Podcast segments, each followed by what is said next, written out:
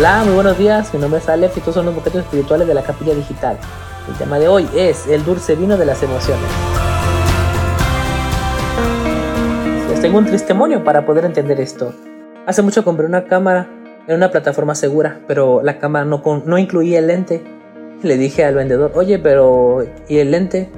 Me dijo, no, pues tengo esto y este. Le dije, pero nada más tengo este dinero. Me dijo, pues dámela porque la me urge el dinero.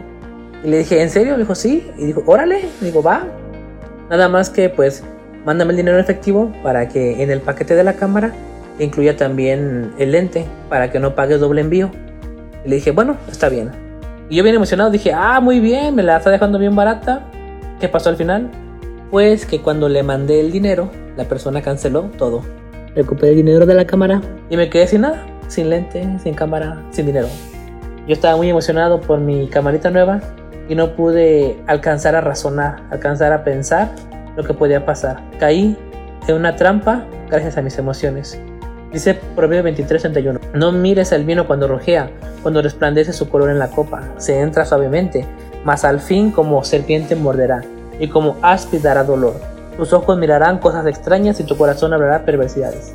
Hermanos, cuando nosotros dejamos que las emociones nos gobiernen, cometemos atrocidades, cometemos tonterías. Ya sea que creamos que son buenas o malas emociones, puede ser que tengas mucho gozo, como yo, por mi camarita.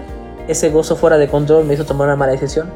Hay mucha gente que ha cometido terribles pecados de sexualidad en el nombre del amor, diciendo, diciendo que están enamorados de tal persona.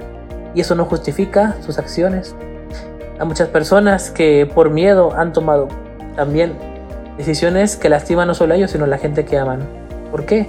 Porque como te digo, las emociones son como un vino que entra en nuestro corazón y lo van dominando y lo van gobernando hasta que lo controlan finalmente y ya no obedecemos a Dios, ya no podemos ver al Señor, solamente vemos aquello que tenemos enfrente de emoción y eso nos gobierna completamente.